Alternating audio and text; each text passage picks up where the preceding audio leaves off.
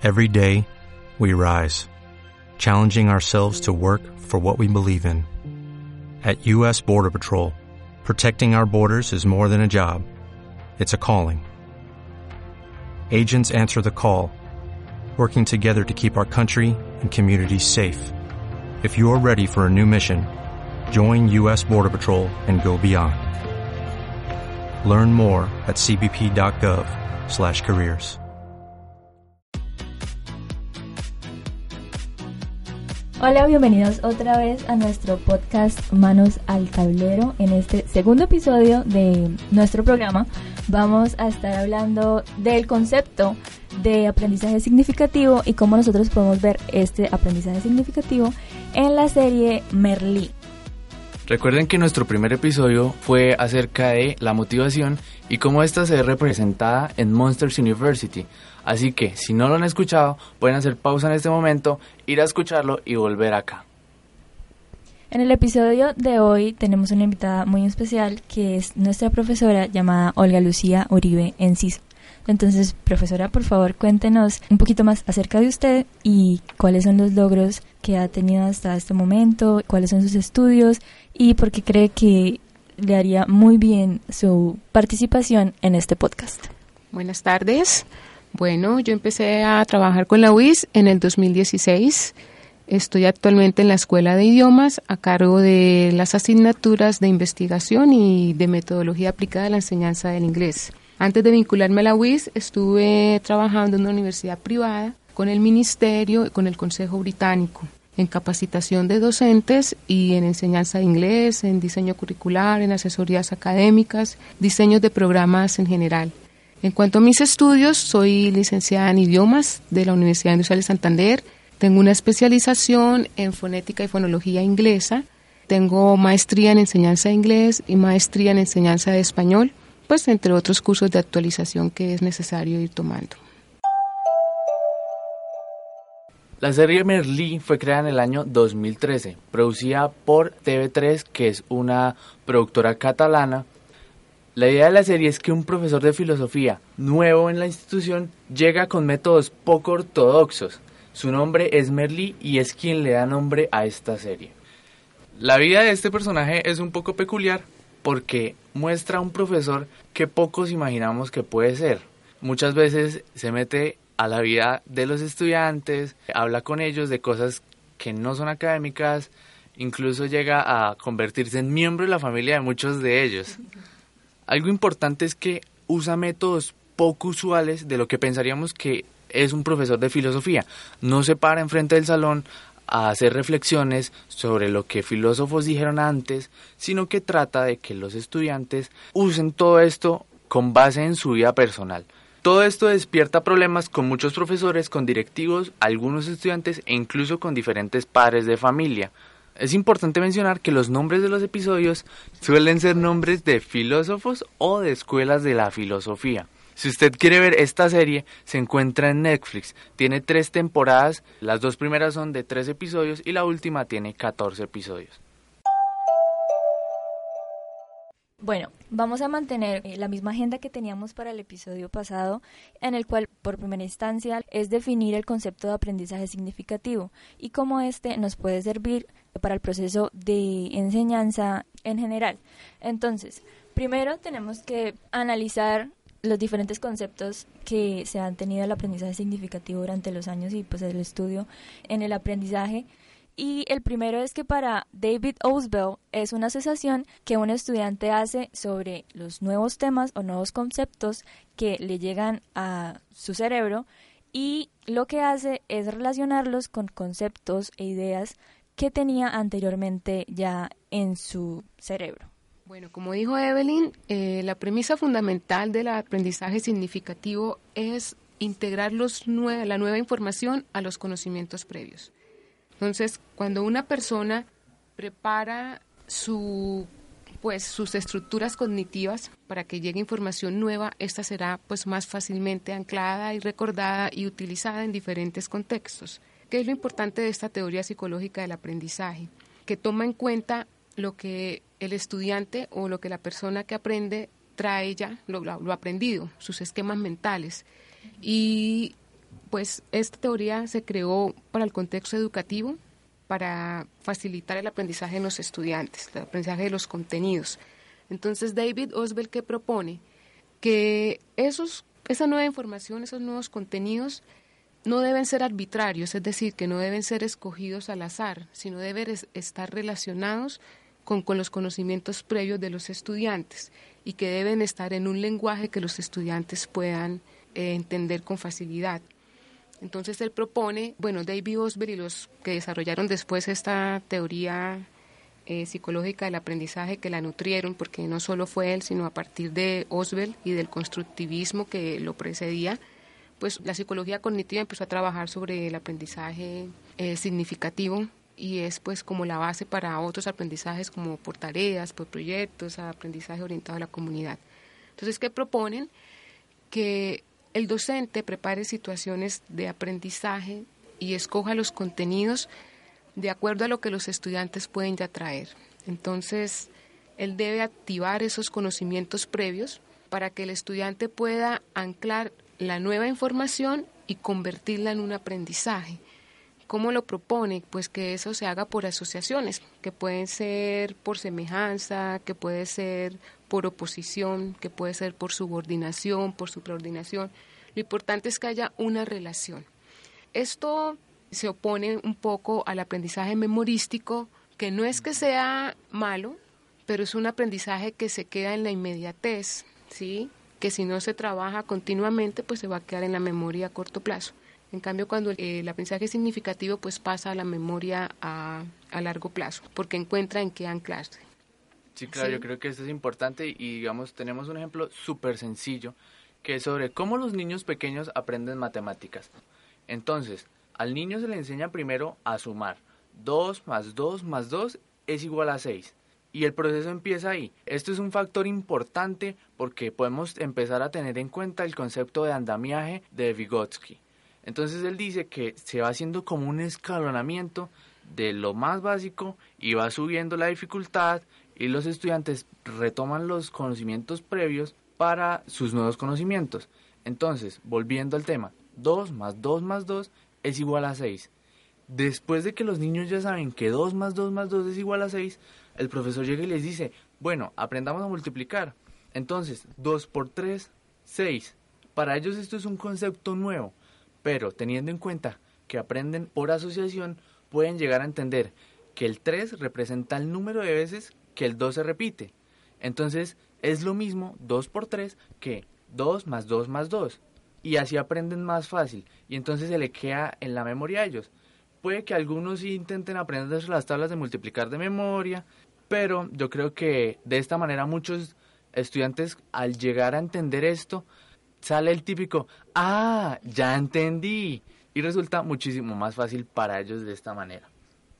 Yo creo que algo súper importante que también hay que mencionar acá es el hecho de que obviamente todo tipo de aprendizaje en general se basa en el hecho de que uno integra una información nueva con una ya, existente, pero ¿qué significa o qué hace que ese aprendizaje sea significativo? Y es el hecho de que no solamente entra información, sino que sucede una modificación en la información y también en la estructura cognitiva a la cual ese tipo de información conceptos o ideas está ligada en la mente de los estudiantes. Entonces no simplemente es el hecho de, bueno, sí, hoy aprendí algo nuevo, de algo que ya sabía, sino que, bueno, entonces ya tengo una nueva manera de pensar o como otra manera de actuar con un concepto o idea que ya tenía en mi mente antes, pero ahora lo que estoy haciendo es evolucionarla para así poder aplicarla de una manera diferente para mi vida, para mis estudios, para mis relaciones sociales y para todo pues lo que tenga que ver con el aprendizaje de, del lenguaje y de otras materias también. Bueno, como dice Evelyn y Carlos, eh, es muy importante tener en cuenta que ningún docente o ninguna persona que esté en posición de enseñar a otra puede pretender que el que aprende no trae nada. Entonces el aprendizaje significativo reconoce que la otra persona, el que aprende, ya ha aprendido algo. Sí, y esa, esa es la importancia de, esa propuesta, que no se puede construir pensando que la otra persona no sabe nada. Entonces, en el momento en que tú empiezas a activarle los conocimientos previos, que en el caso de Merlí lo hace con preguntas o lo hace con frases eh, representativas de la escuela filosófica o del filósofo que esté manejando. Y eso hace que los estudiantes empiecen a, escarbar en sus, en sus recuerdos, en lo que han aprendido alguna vez, que a veces uno aprende y no sabe por qué o cómo, pero está ahí y es aprovechar lo que ya uno sabe. Entonces vienes y puedes anclar la nueva información, profundizar en la que ya tenías y cuando sientes que has aprendido es porque puedes recordarla sin problema y la puedes usar en diferentes situaciones. Eso es muy importante. Por eso el, aprendizaje significativo pues da pie a muchos otros tipos de aprendizaje. Cuando nos enfrentamos pues a información nueva, todas nuestras estructuras cognitivas empiezan como a moverse y a tratar de entender a dónde le va a llegar eso nuevo, ¿sí? Si ese proceso no se da, esa información nueva va a quedar almacenada en una memoria a corto plazo porque no encontró dónde anclarse. Ahora pasamos a la segunda parte de este episodio porque queremos, pensamos que es muy importante discutir acerca de cómo nosotros podemos saber si los contenidos que nosotros o que el profesor está dando en, en su aula están siendo significativos para los estudiantes o no. Sí, yo creo que lo primero que hay que tener en cuenta es que todos sabemos que todos los estudiantes son diferentes y en el aprendizaje significativo va a ser así. Entonces, todos tienen experiencias diferentes, fueron creados de manera diferente e incluso han visto sus temas de manera diferente, puede que con otro profesor, con otro método, en otra escuela o de otra forma. Y esto también va a resultar en que los estudiantes no le vayan a dar el mismo grado de significatividad a los temas que el profesor pues está enseñando. Entonces, digamos, ¿cómo podemos observar si los estudiantes de verdad se sienten conectados con los contenidos? Es cuando los estudiantes se empiezan a comprometer más en el proceso de enseñanza en el salón. Bueno, acá, como dice Bellini y Carlos, en cuanto a diseño curricular, ¿cómo se escogen los contenidos y cómo deberían escogerse? Cuando se está, por ejemplo, en el ámbito universitario, se escogen los contenidos de acuerdo al campo disciplinar que se está formando ¿sí? para los estudiantes. Y se escogen unos, unos temas que uno dice mínimamente deben conocer esto. Entonces, ¿cuál es el reto del profesor? Hacerlo significativo. ¿sí? No es que los estudiantes, sí, uno puede entrar en negociación con los estudiantes de acuerdo a los contenidos que se deben ver, pero hay unos que por disciplina se deben trabajar sí o sí. Entonces, el reto es del profesor, proponer esas situaciones que los hagan significativos, porque cada estudiante trae sus propias experiencias y como ustedes decían, no todos le van a dar el mismo grado de importancia o de significación. Pero si se propone una situación, una tarea, un proyecto donde los estudiantes puedan involucrar sus experiencias, eso lo convierte en un aprendizaje significativo. Y en los colegios se diseñan los currículos a nivel nacional. Y muchas veces esos contenidos no están tan relacionados con la vida de los estudiantes, por ejemplo, en las escuelas rurales versus las escuelas de la ciudad. En las escuelas rurales los profesores tienen la tarea de coger esos contenidos y volverlos eh, muy cercanos a, la realidad del estudiante, en la ciudad también. ¿sí? Es la tarea del docente, porque hay contenidos que se deben trabajar, ¿sí? por disciplina, por formación, pero es el docente el que propone el cómo se trabaja y los estudiantes cuando sienten que esa información tiene sentido, pues la van a anclar a sus experiencias previas, pues de cualquier manera, de diferentes formas de relacionar la información. Y también pues puede suceder eh, que por el contrario eh, los estudiantes no encuentren ese tipo de contenidos significativos y lo que hace es que ellos pues se empiezan a aislar de, de, los contenidos, que no participan en las actividades, que no se... Pues ahí, Evelyn, es donde viene esa negociación de la que hablo. Cuando un estudiante siente que lo que el profesor está presentando no le sirve, el estudiante está en su derecho de decir, ¿para qué estoy aprendiendo? Exacto, ¿Por qué me sirve esto? ¿Para qué me sirve esto? ¿Dónde lo voy a aplicar? pues uno generalmente lo presenta, pero si de pronto el docente no, por algún motivo no mencionó la utilidad, porque la utilidad que le ve el docente no es la misma utilidad que le ve el estudiante. Y ahí es donde el estudiante tiene que ser tan autónomo o sentirse con el derecho de decir, bueno, ¿y esto para qué me sirve? Cuando el docente es capaz de responderle o de cuestionarlo nuevamente, bueno, ¿usted para qué cree que le sirve? Ahí es donde él empieza a decir, bueno, para esto y empieza a ver la aplicabilidad y empieza también a activar sus conocimientos previos relacionados con esa nueva información. Entonces es la actitud crítica de los dos, del profesor y del estudiante, y de la escogencia de las actividades.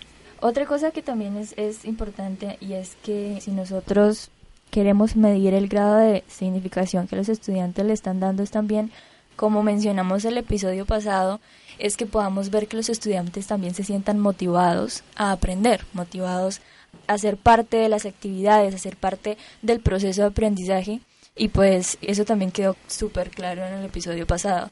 Entonces ahora podemos pues pasar a la siguiente parte de este episodio y es cómo nosotros podemos o cómo podemos analizar o qué resultados precisamente puede traer que el aprendizaje sea significativo para los estudiantes. En primera instancia nos damos cuenta de que los estudiantes empiezan a ser más autónomos. Entonces lo que decía Evelyn hace poco, se sienten más motivados, empiezan a hacer las actividades por su cuenta, empiezan a incluso buscar y profundizar en la información que se les da. Entonces uno se da cuenta que muchas veces llega a clase, está antes de empezar y muchos estudiantes dicen, profe, yo busqué lo que usted nos dijo y vea que encontré esta cosa y esta cosa sobre eso, ¿sí? Y esto nos demuestra muchísimo que los estudiantes en segunda instancia tienen interés, quieren participar y quieren ser artífices activos del proceso de enseñanza y aprendizaje. Entonces pasan a ser, pasan de ser miembros pasivos de la clase en donde se quedan esperando lo que diga el profesor, en donde se quedan tratando de lo que el profesor me diga. Ellos son los que buscan el conocimiento y tratan de mediarlo para su diario vivir. Bueno, por ejemplo, tomando la película que está como referencia de Merlí, ¿cómo vemos el aprendizaje significativo ahí? Merlí tiene la capacidad de coger un grupo de estudiantes en edades muy difíciles y usando la filosofía, pues, que es enseñar a pensar él se sale del paradigma tradicional de venir y recitarle filósofos y lo más importante de cada escuela. Él coge los filósofos, las escuelas filosóficas y cuestiona a los estudiantes y los hace pensar sobre su vida, entonces sobre cómo esa frase que escogió de un filósofo o los postulados de esa escuela y se las hace vivenciales y ayuda a que esos estudiantes empiecen a, a cuestionar su vida, a encontrar respuestas a muchas dudas probablemente a meterse en más problemas buscando solución a dudas que tienen de ahí. Eso es aprendizaje significativo y eso también va con otros psicólogos que, que proponen que el aprendizaje significativo no es solo el, lo que se aprende, sino que eso te cambie la vida para bien.